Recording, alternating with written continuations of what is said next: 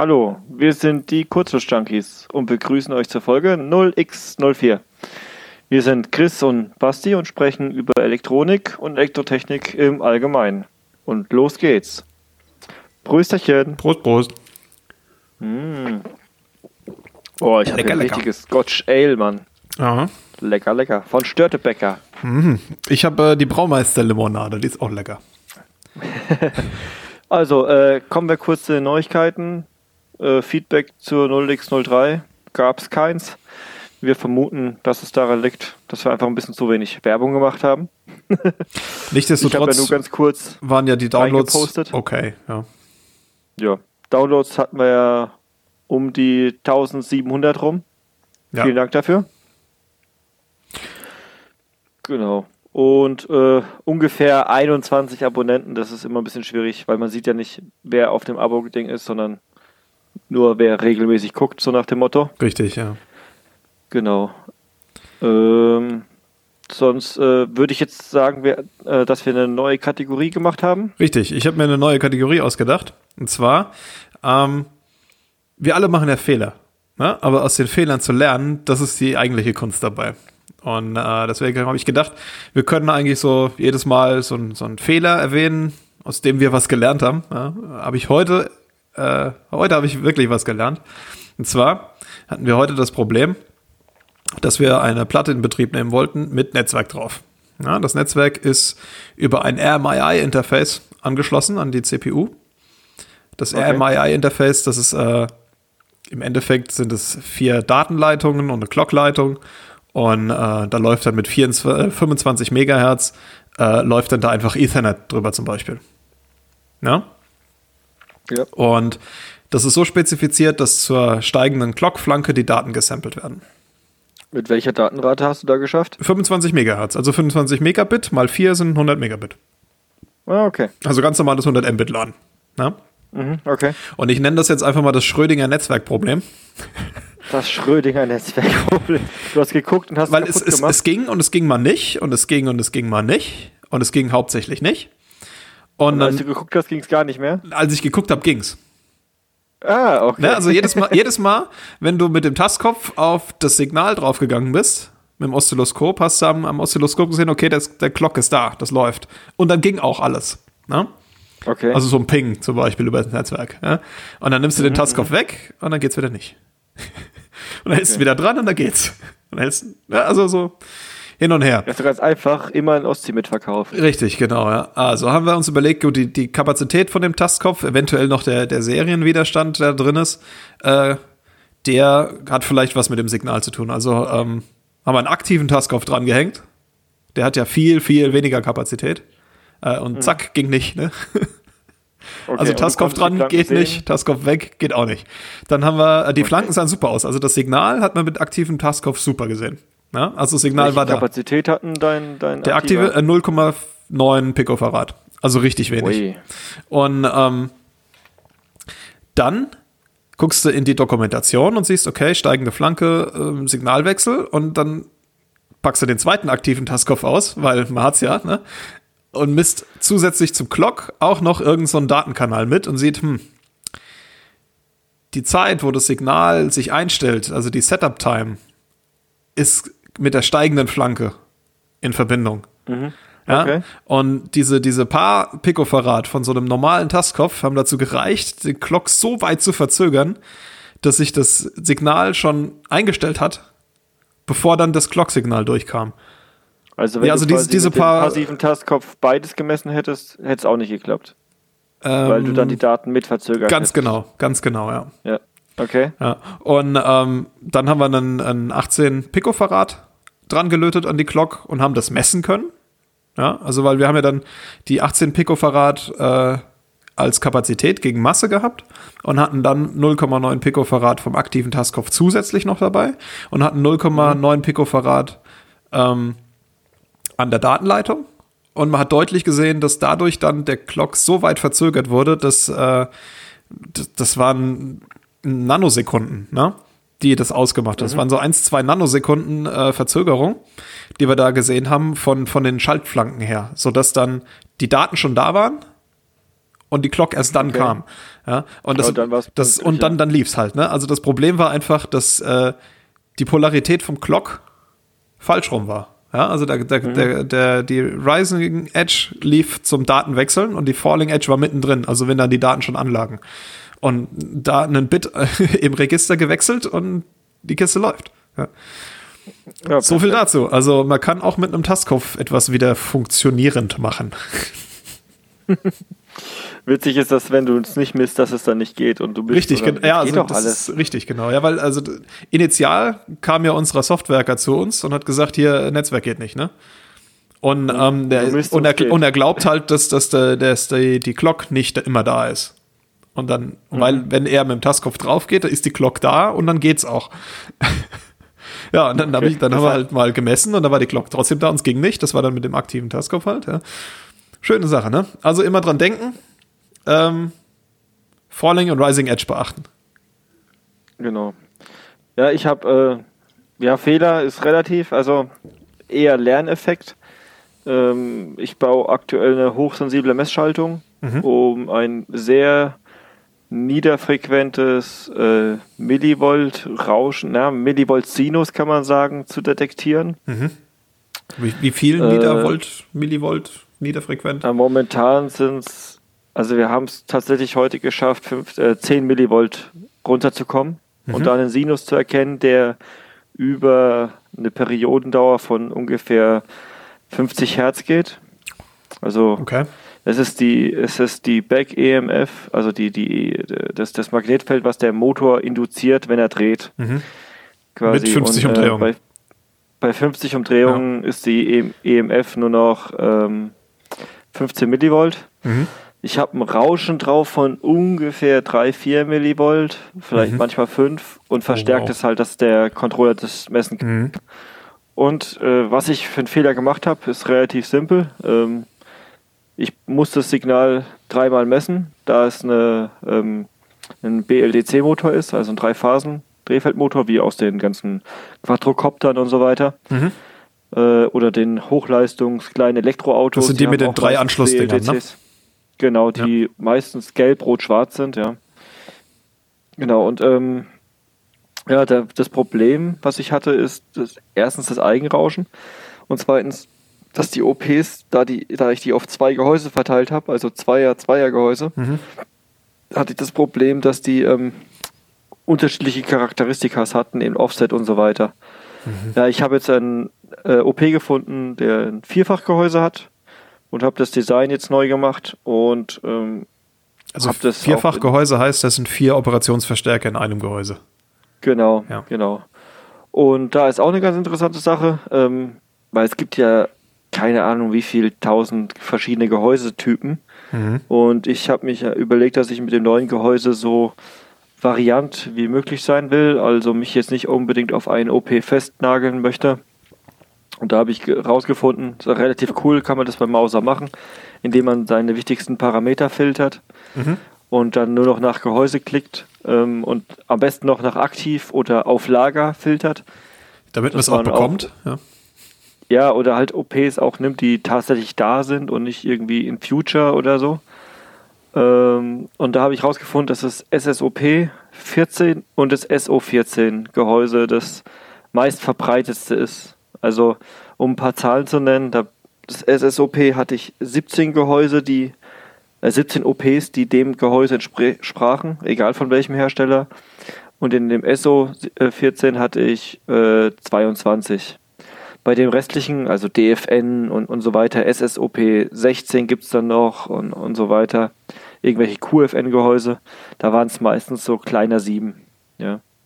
Okay, ja. ja, nur um da mal, also das war ein Fehler, den ich gemacht habe, an den ich nicht gedacht habe, dass es da, obwohl ich schon einen sehr niedrigen Offset hatte von 10 Mikrovolt, ähm, oder, nee, nicht 10, 100 Mikrovolt, Okay, das hat trotzdem aber dadurch, gereicht. dass ja, man hat es gesehen, dass auf einer Phase äh, ist der Offset deutlich varianter als auf den beiden anderen Phasen und diese beiden anderen waren halt in einem Gehäuse. Okay, Dem ja. Problem entgegne ich jetzt im nächsten Design mit einem Vierfachgehäuse. Naja, Ah okay. Ja, Und äh, die im gleichen Gehäuse sind dann auch PIN-kompatibel. Das heißt also, Genau. du kannst dann auch andere Hersteller einsetzen oder andere Typen mit anderen äh, internen Eigenschaften. Genau, genau. Okay, ja. Beziehungsweise auch äh, günstigere Preise Mhm. oder ja.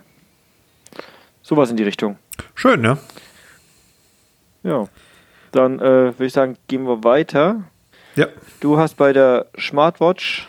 richtig. Möchtest du mal ein bisschen was erzählen? Genau, ich habe, äh, wir haben ja gesagt, wir erklären unsere Projekte über den Laufe der nächsten Wochen. Und eines der größeren Projekte, was ich in, in letzter Zeit äh, durchgeführt habe oder noch am Durchführen bin, ist die Smartwatch mit SCH. War, war, war, war auch erstaunt, äh, dass äh, das so als Name sich noch nicht so etabliert hat. Also ich hätte jetzt gedacht, gut, natürlich gibt es eine Smartwatch, wenn es ja ist ja irgendwie jetzt nicht sonderlich originell, ne? Aber irgendwie habe ich keine Mhm. Aber gefunden. irgendwie ne? dann Also schon. Genau, ja. Also hat sich vielleicht auch jeder gedacht, boah, ist das behindert, der Name, das ist ja blöd. das macht doch keiner, ja. Aber Wir gut. nennen sein Gerät schon Smartwatch, nur Richtig, weil es ja. smart ist. Nur weil es smart ist, genau. Ja. Und naja, ähm, also die Smartwatch ist eine Armbanduhr ähm, mit Bluetooth Low Energy, weil es ja smart. Ja? Da ist ein, äh, ein Controller drin, der ein Funkradio dabei hat. Ähm, zum Batteriesparen hat das Ding ein E-Paper-Display. Und es soll komplett aus elektronischen Bauteilen hergestellt werden. Was ich damit meine, ist, dass ich ähm, dies, die Uhr an sich äh, will ich aus einer Flexleiterplatte bauen. Ähm, dann sind die Bauteile, die auf der Flexleiterplatte verwendet werden, zum Beispiel der Batteriehalter, ist gleichzeitig auch noch die Seite, wo dann das Display dran befestigt wird mit Klebeband. Und ähm, so dass das quasi äh, alles abgeschlossen ist und nur aus elektronischen Bauteilen besteht. Also die, die Taster habe ich vier Stück an der Seite, die sind quasi die Begrenzung nach außen. Und äh, da liegt dann das Display oben auf dem Batteriehalter drauf. Und ähm, die Armbanduhr, das Uhrenband ist Flexleiterplatte. Und da gibt es so schöne ähm, Flexleiterplatten-Verbindungsstecker von Molex. Da kann man, äh, also da wird die, die eine Seite wird auf die Leiterplatte gelötet und die andere Seite wird einfach nur auf äh, Flexleiterplatte gesteckt. Und dann Mhm, okay. ja, kann man die so, also Bilder von diesen Konnektoren äh, gibt es im Blog. Kann man sich das mal angucken. Ja, linken wir dann am besten einfach hin. Genau, also das Ähm, ist so die Hardware den dazu. Längenausgleich, planst du dann, dass man die Flexleiterplatte abschneidet oder? Ähm, also es Weil, gibt äh, auf dem, auf dem, wo der, wo der verlötete Stecker ist, ähm, gibt es ganz viele äh, Stellen, wo man den festlöten kann. Okay. Und dann kann man den gerade da festlöten, wo es passt, und dann kann man dann den Rest abschneiden. Okay, das heißt, man kann mit dem Lötkolben sich die Uhr Von der Größe her einstellen. anpassen. Ganz genau. Ja. Dann ähm, habe ich gesagt, das Ding hat einen, einen Controller drauf. Das ist ein Nordic NRF 52 als Modul. Das Modul ist äh, von den Bauformen her wie so ein normales Elektronikbauteil, also ein viereckiger blau, äh, schwarzer ähm, Plastikklotz mit Kontakten dran.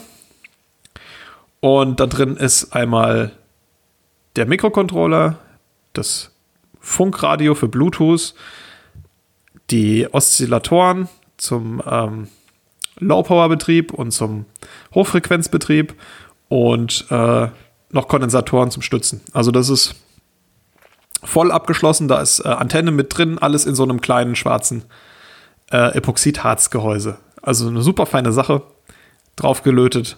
Äh, ich, das Gerät hat Bluetooth. Ja. Und Controller. Und ein Controller, richtig, ja.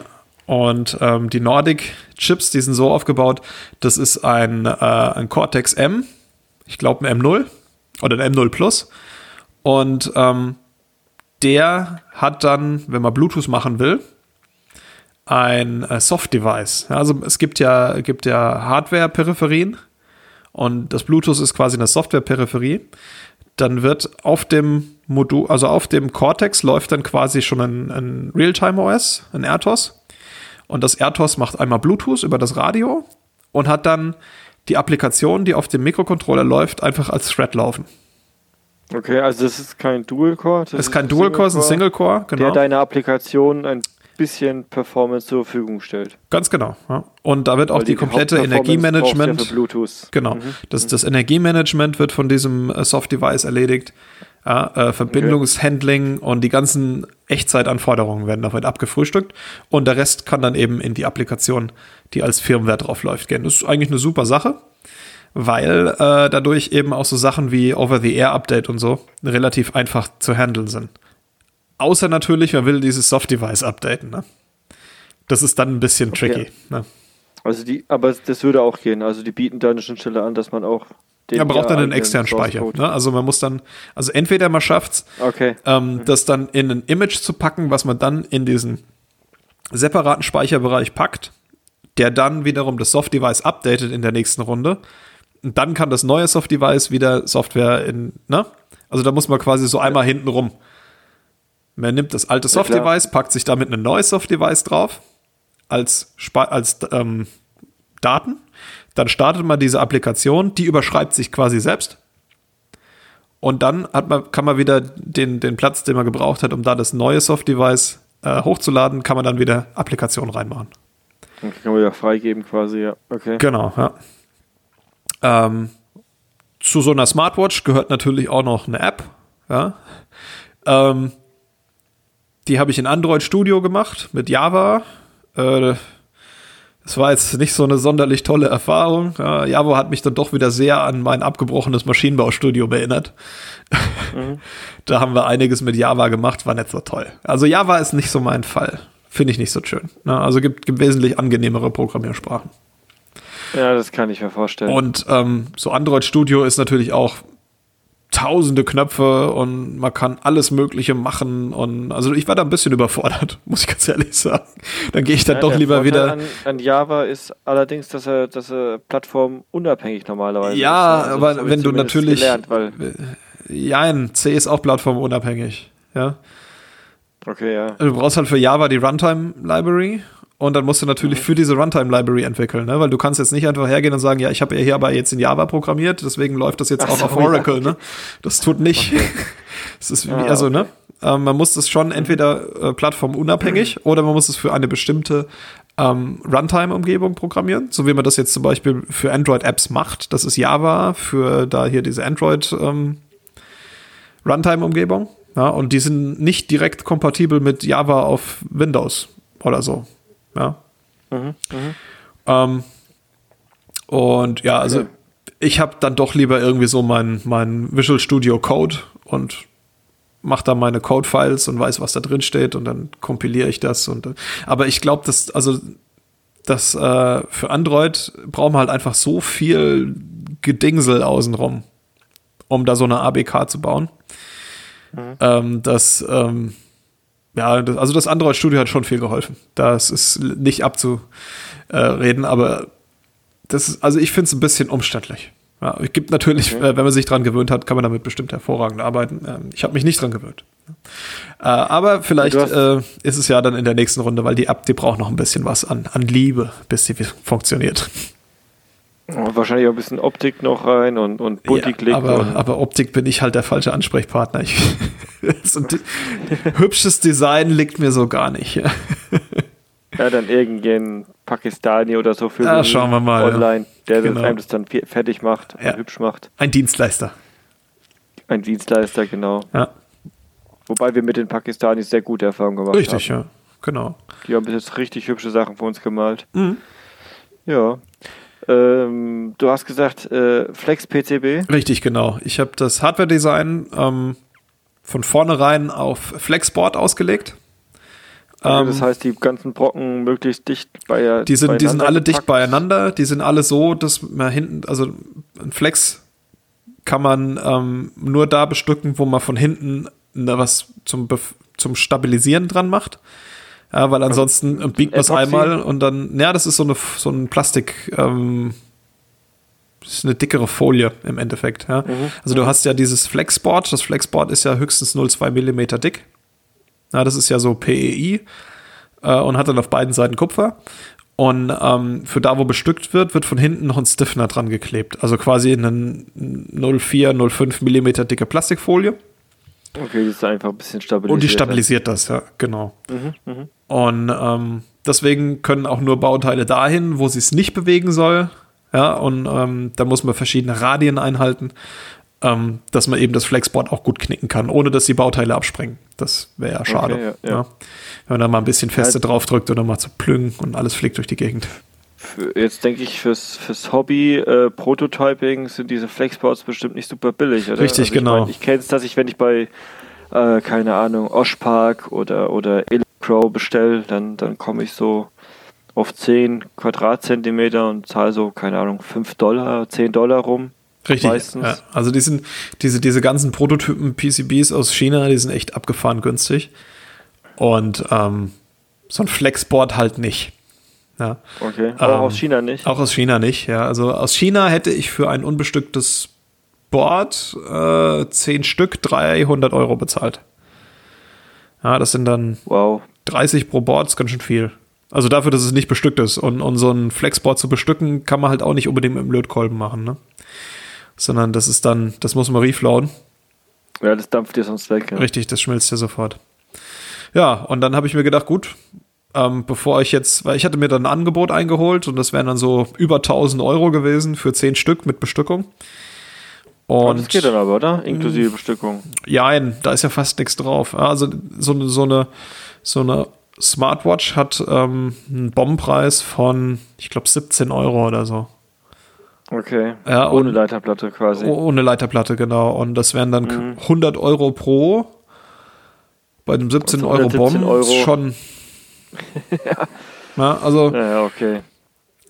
naja, ich, also ich habe es nicht gemacht, sondern ich habe dann einfach mein Design auf 04 mm FR4 äh, drauf braten lassen. okay Das auch. lässt sich halt nicht so gut um, ums Handgelenk legen, aber zumindest zum Validieren der Schaltung äh, Mhm. ist das sehr gut geeignet, weil da kann man wunderbar mit dem Lötkolben drin rummachen und da kann man mit dem Heißluftföhn nichts kaputt machen. Okay. Aber du kannst 04 kann man doch noch biegen, oder? Irgendwie. Ja, man- also man kann es vorbiegen einmalig.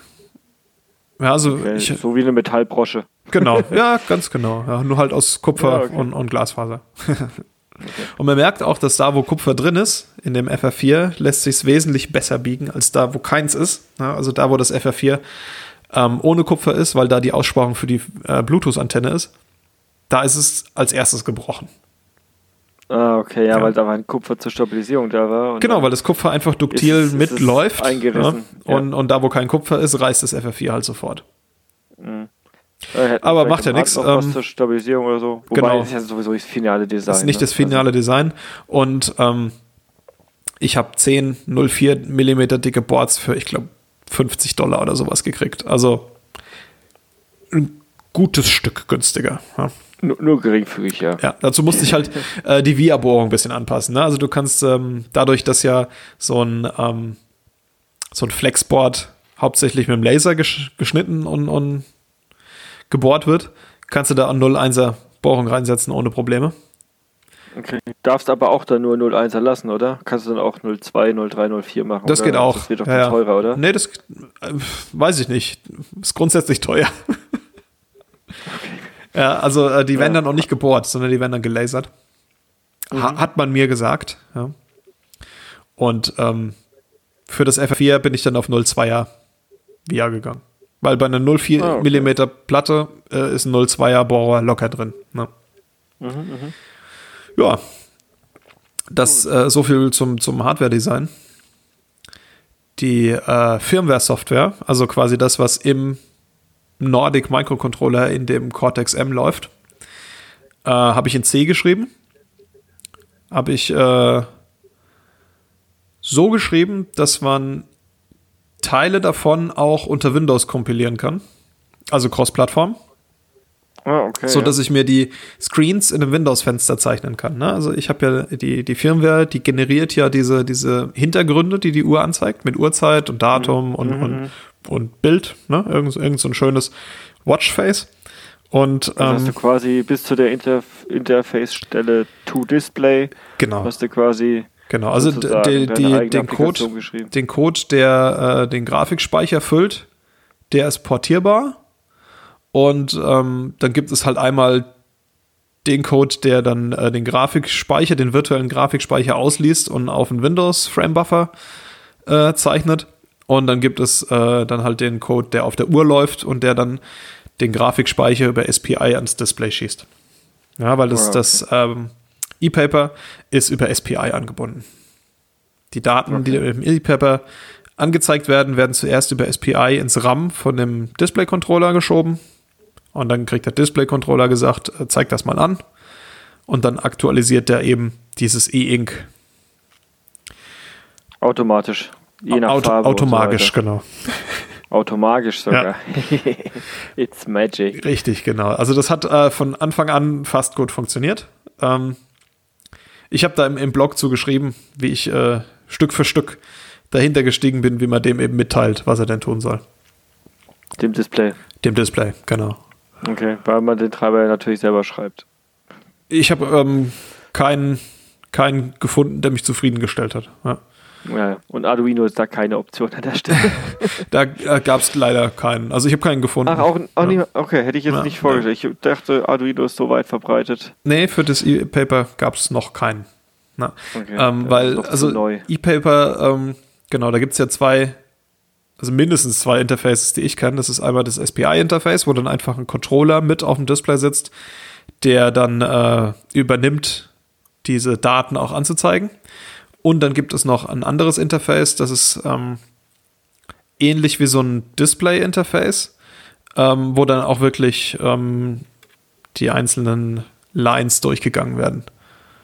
Und da gibt es okay. H-Sync und V-Sync und so eine Art Parallelinterface? Ja, genau, ja, genau. Ja, okay. Aber es ist dann 24-Bit breit ja, und, und nicht SPI. Okay, ja, das heißt, so viel Pins hast du garantiert noch frei von so einem Modul. Ja, nicht nur das, sondern ähm, allein das Display hat schon, ne, das, also so ein, so ein Stecker ist ja dann auch relativ breit.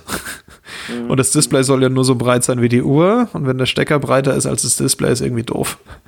Ja, okay, ja, das stimmt. Ja, also. Wie, wie, wie hast du das vor, mit der, mit der, mit der Uhrzeit zu machen? Auf dem, genau, passt? also der, äh, das NRF 52, äh, SoC quasi, weil das ist ja nicht nur ein, ein Cortex M0, sondern da sind ja noch per Peripherien drauf. Ähm, da ist eine RTC mit dabei.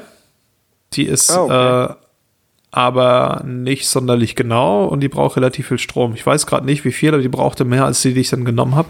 Ich habe nämlich eine externe draufgesetzt. Okay. Und ähm, die externe ist über I Quadrat C angebunden und äh, hat einen Interrupt-Pin und dann ist, wenn die konfiguriert ist, dann wird der Interrupt-Pin darauf konfiguriert, die äh, CPU alle Sekunde zu wecken. Und dann wacht die CPU auf, macht ihr Ding, geht in den Deep Sleep und die RTC weckt sie dann halt jede Sekunde wieder. Okay. Ja. Hast du mal gemessen, wie viel Duty Cycle du da hast ungefähr oder?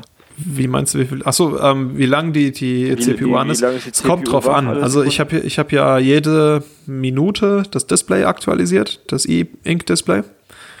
Und ähm, das hat, also der, der Update-Zyklus an sich äh, war relativ lang, der hat zwölf Sekunden gedauert, weil ich da eben noch nicht ähm, an der Optimierung dran war. Also Optimierung in, insofern, dass ich den ähm, die Einstellungen in dem Display-Treiber so weit optimiert habe, dass er nur das Nötigste am Display ändert. Ja, also der, der geht hin und ähm, lädt alle, alles auf weiß, alles auf schwarz, alles auf weiß, alles auf schwarz, alles auf weiß, alles auf schwarz, alles auf weiß, alles auf schwarz, alles auf Falschfarben, alles auf Richtigfarben, alles auf Falschfarben, alles auf, also immer wieder hin und her und hin und her und hin und her. Ähm, okay. Und das dauert halt zwölf Sekunden. Und ähm, in der Zeit muss das Display, äh, muss der Controller dann auch wach sein? Oder nicht unbedingt. Da ist er nur in einem Light Sleep. Ja, also da ist er nur okay. in einem Power, also nicht in einem, nicht in dem Deep Sleep, sondern nur im Sleep.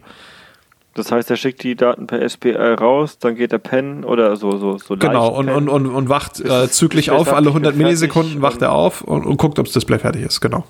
Ja, okay. Ja. Ja, aber ähm, also die, die, die CPU, der Cortex M, äh, auf dem SOC, der hat äh, quasi zwei verschiedene Power-Down-Modi. Das ist einmal so ein, so ein richtig tiefer Tiefschlaf, wo man dann nur über einen externen Pin geweckt werden kann. und einen, wo man die CPU in so einen Pseudo-Deep Sleep, wo Peripherien abgeschaltet werden und er dann viel langsamer taktet. Ja, dann nimmt dann den 32 Kilohertz Takt statt den Megahertz Takt. 12 Megahertz hat er, glaube ich. Mhm. Ja. Also 12 Megahertz Ah, okay. externen Takt hatte und daraus generiert er sich über eine PLL intern seinen höheren 48 läuft, glaube ich, der M0 Plus. Ja. Okay. Das heißt, äh, du arbeitest da noch an dem Low-Power-Modus und versuchst dann die CPU und den ganzen Update-Prozedere noch so energiesparend wie möglich dann hinzukriegen. Ja, genau. Das ist so Okay. das äh, nächste Wenn Ziel. du, wenn du sagst, dass der Update äh, 12 Sekunden dauert, äh, zeigst du dann äh, die Minute an zu Beginn der 12 Sekunden oder nach den 12 Sekunden? Zu Beginn der Weißt du, 12 wie ich Sekunden. Ja, ja, also die, das Update, Also so- das Update ähm, beginnt, sobald die Minute umgeändert hat und man kann die Uhrzeit innerhalb von zwei Sekunden auch wieder erkennen. Okay. Ja, weil er ja dieses hell, dunkel, hell, dunkel, Falschbild, richtig Bild, Falschbild, richtig Bild, hell, dunkel, hell, dunkel und sowas durchspielt. Okay. Das ist ähm, Ja, da habe ich verstanden. Genau, also das, das Problem bei E-Ink ist ja dadurch, dass das kein aktives Display ist, sondern ein passives Display.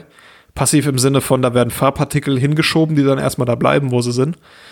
Ähm, ist dieses Pumpen, das kennt man auch von den, von den Kindles früher, ähm, ist sehr deutlich. Ja? Und da kann man aber noch einiges optimieren, indem man die, ähm, die Spannungen, mit denen da die Felder angelegt werden, noch ein bisschen hochdreht und die äh, Anlegdauer etwas erhöht, dafür dann aber die Anzahl der Zyklen reduziert und so. Also da kann man noch jede Menge drin rumspielen. Mir ist es aber noch nicht gelungen, äh, irgendwas dran zu ändern, ohne dass gar nichts mehr geht. Ah, okay. Das heißt, das interne Register, in dem du diese Parameter einstellst, von wegen Spannungen Genau, und, ja. und, Zeiten und sowas. Da bin ich noch nicht so ganz durchgestiegen. mal- Ja. Aber du hast schon mal drin rumgerührt? Ich habe schon mal drin rumgerührt, sobald ich was eintrage, geht nichts mehr, ja.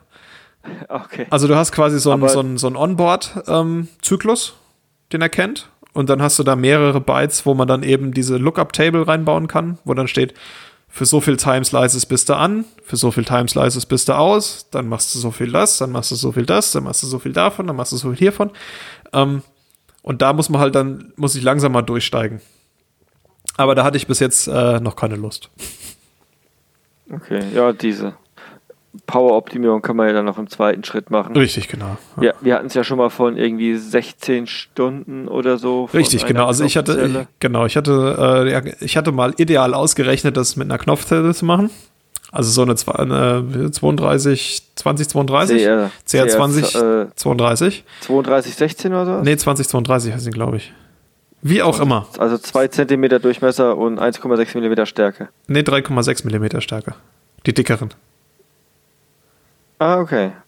Ach, 2020, jetzt, Ja. Entschuldigung. Ich Ja. habe 2016. Ja, okay. Ja, genau, die, die gibt's aber, glaube ich, auch. Die sind so ganz dünn dann. Aber da geht ja, da ist ja, fast die nichts an Ja, Energie ich kenne drin. die aus den, aus den äh, Autoschlüsseln. Ja, genau, da sind auch so. Genau, so, solche sind das, ja. Oder ein Küchenwagen oder sowas, ja.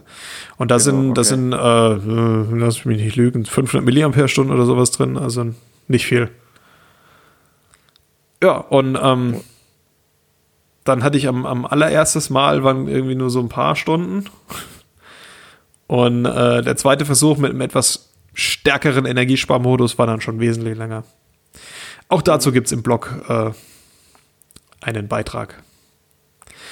Ja, Gut, das heißt, äh, eins der neuen Sachen, die du noch machen musst, ist das E-Paper-Ansteuerung zu optimieren. ganz genau, ja. Dann ähm, Bluetooth Low Energy verbessern. Im Moment sind die Verbindungsparameter so, ähm, dass wenn ich eine aktive Bluetooth-Verbindung habe, ich keinen ähm, Ruhemodus wählen kann. Also dann kann ich dieses, ich schalte mich aus und lasse mich von der RTC wieder aufwachen. Das geht dann nicht, ja. Sondern ähm, ja, da muss ich noch mal gucken, wie ich das am besten mache. Weil ich will ja das Bluetooth drauf haben, um irgendwie Notifications oder sowas zu kriegen. Ja, und dann ähm, wäre ja blöd, wenn das nicht geht. Ja, vor allem wäre es doof, wenn du dauerhaft aktiv sein müsstest. Richtig, genau. Das Ja, ist genau. ja dann äh, für die Akkulaufzeit kontraproduktiv. Ganz genau, ja.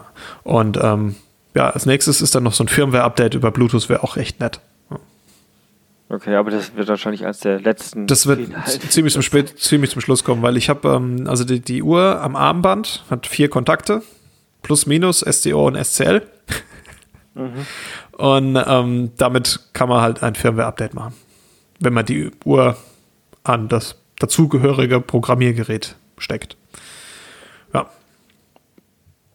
Genau, das okay. ist so ähm, die Hardware und die, die Firmware. Quasi. Genau.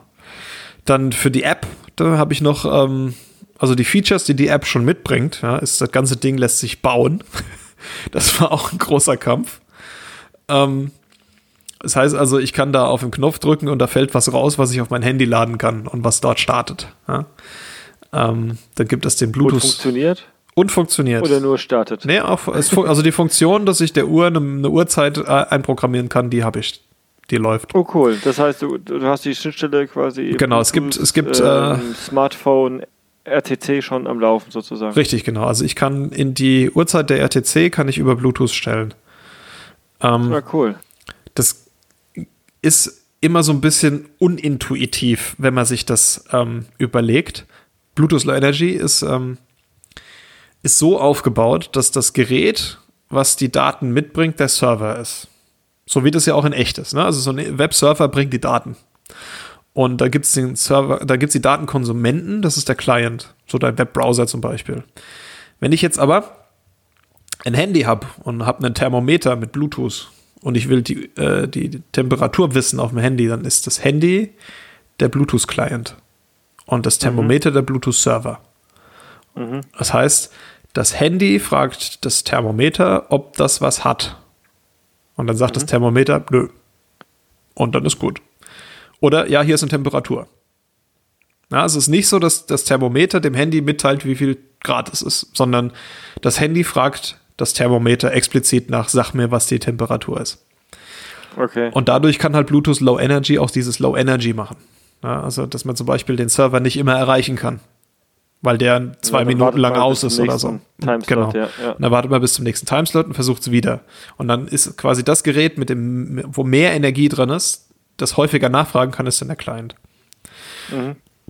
Und ähm, bei der Uhrzeit ist das ja so, dass die Daten, also was ist die Uhrzeit, auf dem Handy ist. Das heißt, in dem Fall ist der Handy äh, Teil der Server für die Bluetooth-Applikation. Ja, ja. ja, und das heißt, ich muss im, äh, in der Uhr muss ich ähm, einmal das Handy fragen, wie spät ist es denn? Ne? Ganz also du genau. Musst die Uhr kurzzeitig als Client machen. Ganz genau, ja. Okay. Und dann ist andererseits ist dann ähm, quasi, also die Uhr hatte auch so einen Lagesensor. Und ähm, die Daten davon, da wäre dann quasi die Uhr der Server. Ja?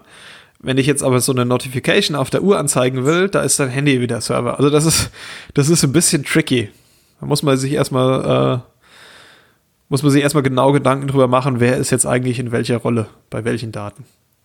Und das, ja, genau, und, zu welchem Zeitpunkt. Und ne? zu welchem weil, Zeitpunkt, weil diese genau. Uhrzeit ja. Ganz genau. keine Ahnung, einmal weil, alle Stunde reichen oder sowas. Ja, nicht nur das, sondern ähm, die Uhr fragt das Handy nach der Uhrzeit.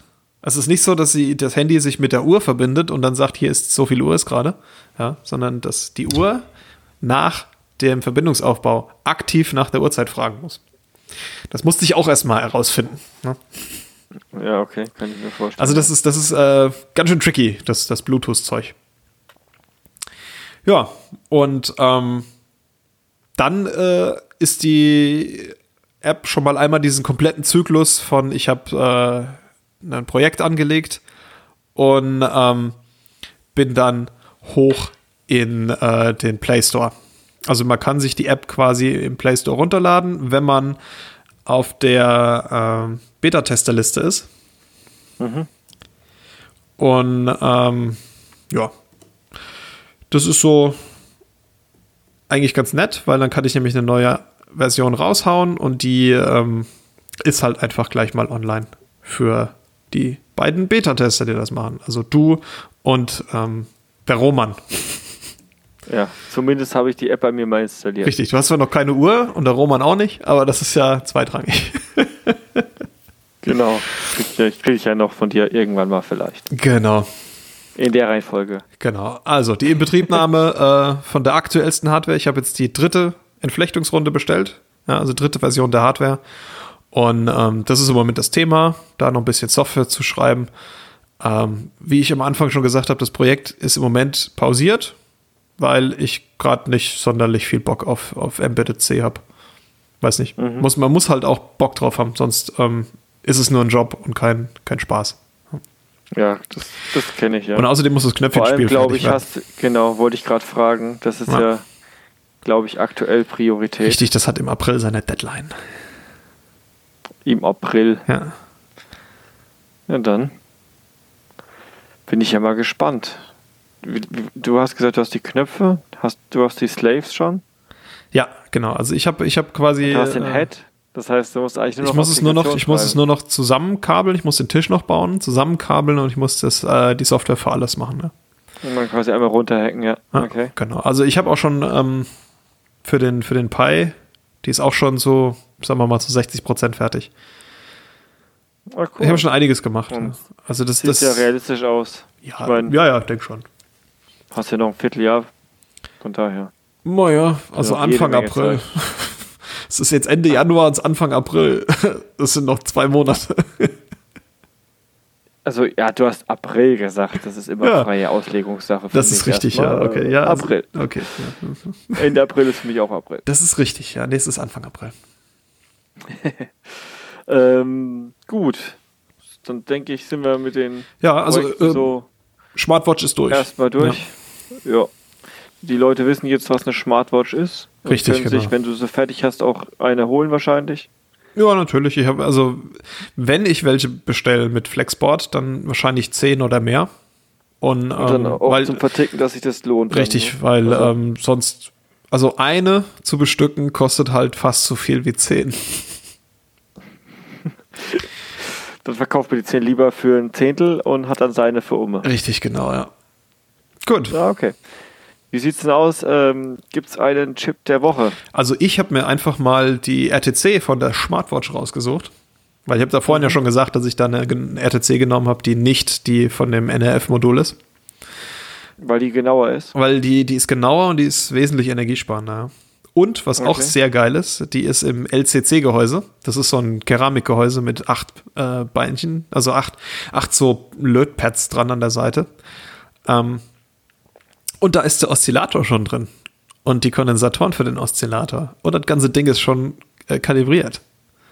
Das heißt, du musst es nur noch Das heißt, dem, äh, äh, draufsetzen, Supply festlöten, und- und Spannung Daten, dran, fertig. I2C dran, Kiste läuft. Ja, das ist cool. Ja, und Fast Kiste, Kiste läuft richtig, richtig genau. Ne? Also die ist äh, bis auf 2 ppm kalibriert. Also fünf, plus minus 5 Sekunden im Monat. Von Haus aus. Von Haus aus, ja. Wow, was kostet der Chip? Äh, Ungefähr Ähm, nicht viel. 50 Cent? Ein Euro? Ich weiß es nicht, müssen wir noch gerade mal gucken. Das habe ich jetzt Ja, natürlich nicht vorbereitet. Ähm, Ja, das tut mir leid, wenn ich Fragen stelle, die wir uns vorher nicht ausgemacht haben. Ja, so das ist halt. die, die M41T62. Okay. M41T62. Genau. Moment, ich, be ich Du begoogelst äh, das benutze mal? den. Ich bemauser das mal. Bemauser das mal. Ich guck mal bei ST auf der Webseite. Okay, dann guckst du ST, ich guck Mauser, dann Ja. haben wir direkt zwei Vergleichsdinger. Richtig, genau. M41 T T, was hat es? M61 T 62, genau. Ähm, also die im mit dem, also die gibt es einmal mit und einmal ohne Quarz. Ne? Also in dem Mhm. LCC-Gehäuse, in dem Keramikgehäuse kostet die 2,30, 2,30 Euro. Und ohne Quarz Bei- kostet bei 80 ST Cent. jetzt? Bei ST, ja. Okay, also ich sehe sie hier bei Mauser, wenn man 1000 Stück kauft, was, was du ja natürlich machen wirst, weil hau raus Rakete, Richtig, ja. bist du bei 1,75 Euro. Ja, genau. äh, 250 Stück kosten 2,30 Euro. Ja, genau. Wenn, wenn du nur 10 Stück kaufst, 2,80 Euro und eins kostet 3,30 Euro.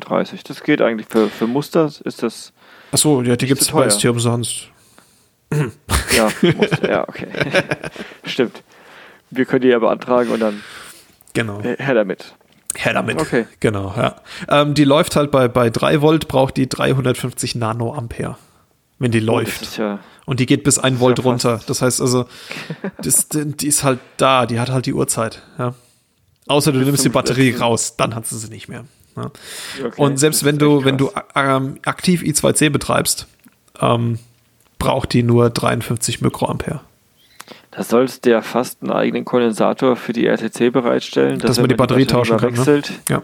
Das wäre schockgenial. Solltest du im Redesign dran denken. Ja, ich habe halt, also müssen wir platztechnisch mal gucken. Ich habe letztens gesehen, es gibt ähm, Solid-State-Akkus. Mhm. Also so Lipos in 0603er Gehäuse. Lipos, geil. Ja, die, die, muss ich mir auch nochmal genauer angucken. Was da jetzt draus geworden okay. ist, weil die, die hatten irgendwas mit, ähm, mit Nanoampere-Stunden. So mehrere, mehrere tausend Nanoampere-Stunden.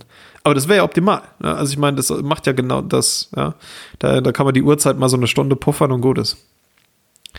Ja, genau. So. Ja. Genau, also die, die 35 Mikroampere mit aktivem I2C. Das I2C-Interface wie immer super easy. Ja, ähm, hat ein, direkt, ein direktes Registermapping, Register 0 bis Register F. Ähm, kann man sich mit Bitshiften die ganzen Uhrzeiten rausholen, Tage, Jahr, ähm, Jahrzehnt und äh, kann die Alarme setzen und aus, kann Status auslesen indem man halt einfach also mal so. Alarme auch auf Tage und so weiter? Genau, oder? also du kannst, es gibt verschiedene Alarme. Du kannst sagen, jede Sekunde, jede Minute, jedes Jahr, also jeder Tag, jeder Monat, jedes Jahr. Oder nur speziell. Oder jeder, jeder am. Tag oder genau am. die Uhrzeit. Du kannst sagen geil. am. Ja, also du, das ist, äh, du hast dann einen, einen, großen Speicherbereich, wo du dann genau ein Datum hinterlegen kannst oder du kannst dann sagen periodisch dann und dann und dann und dann. Ne? Das ist echt cool, weil da musst du nicht in deinem Controller immer wieder gucken, ist jetzt die und Ganz die Uhrzeit genau, sondern du kannst wirklich Alarme setzen in der in der, äh, der RTC. Das genau. ist nice. Ja. Das ist echt nice. Ja. Dann ähm, gibt es einen Oscillator-Fail, der dir einfach sagt, äh, übrigens die Uhrzeit, die ich gerade habe, nö, weiß ich nicht, ist nicht richtig. Ja. Vertraue der mal lieber nicht. Ganz kann genau. Mich als Mieter richtig. oder gib mir mal eine neue. Ja. Und ein Watchdog-Timer ist er noch. Also man kann dann einen Watchdog-Timer von bis zu 35 Minuten einstellen. Das heißt, ähm, man kann dann, ähm, wenn die Batterie zu Neige geht, einfach sagen, okay, der hat jetzt halt die CPU ausgesetzt. Dann gehen wir mal kurz in den Reset. Ja. Mhm. Okay. Dann, wie vorhin schon mal gesagt, ja, oder, genau, oder die, die, die CPU hat jetzt die ne-, letzten 35 Minuten nicht geantwortet. Ja, man kann das ja auch auf zwei Minuten machen. Ne? So. Also ja. bis zu 35 Minuten. Also von ein paar Mikrosekunden nice, bis ja. 35 Minuten kann man den Watchdog-Timer einstellen. Ähm, wie gesagt, kalibriert ist das Ding auf plus minus 5 Sekunden pro Monat. Und es hat noch so zusätzlichen Rechteck-Spannungsausgang, den man auf 1 bis 32 Kilohertz programmieren kann. Mhm. Ähm, damit kann man zum Beispiel in den Low-Power-Clock-Eingang von dem Mikrocontroller gehen und kann den dann mit einem Kilohertz laufen lassen. Das ist so ganz gemütlich berechnet, ob es denn jetzt mal in die, die Zeit wäre, mal was zu machen oder nicht. Ja. Und oder man hat halt den, den Interrupt-Ausgang, ja, um äh, die CPU aufzuwecken, dass die flott wieder aus dem Deep Sleep rauskommt und die ganze Möhre läuft. Ja. Also eine super Sache, der Chip. Datenblatt ist sehr umfangreich, hat ähm, paar Seiten. Wie viel sind es? Gucken, 44 Seiten. Ähm, alles super erklärt. Also bin mit der super zurechtgekommen. Die zu implementieren, da einen Treiber zu schreiben, war super easy. Easy. Ja.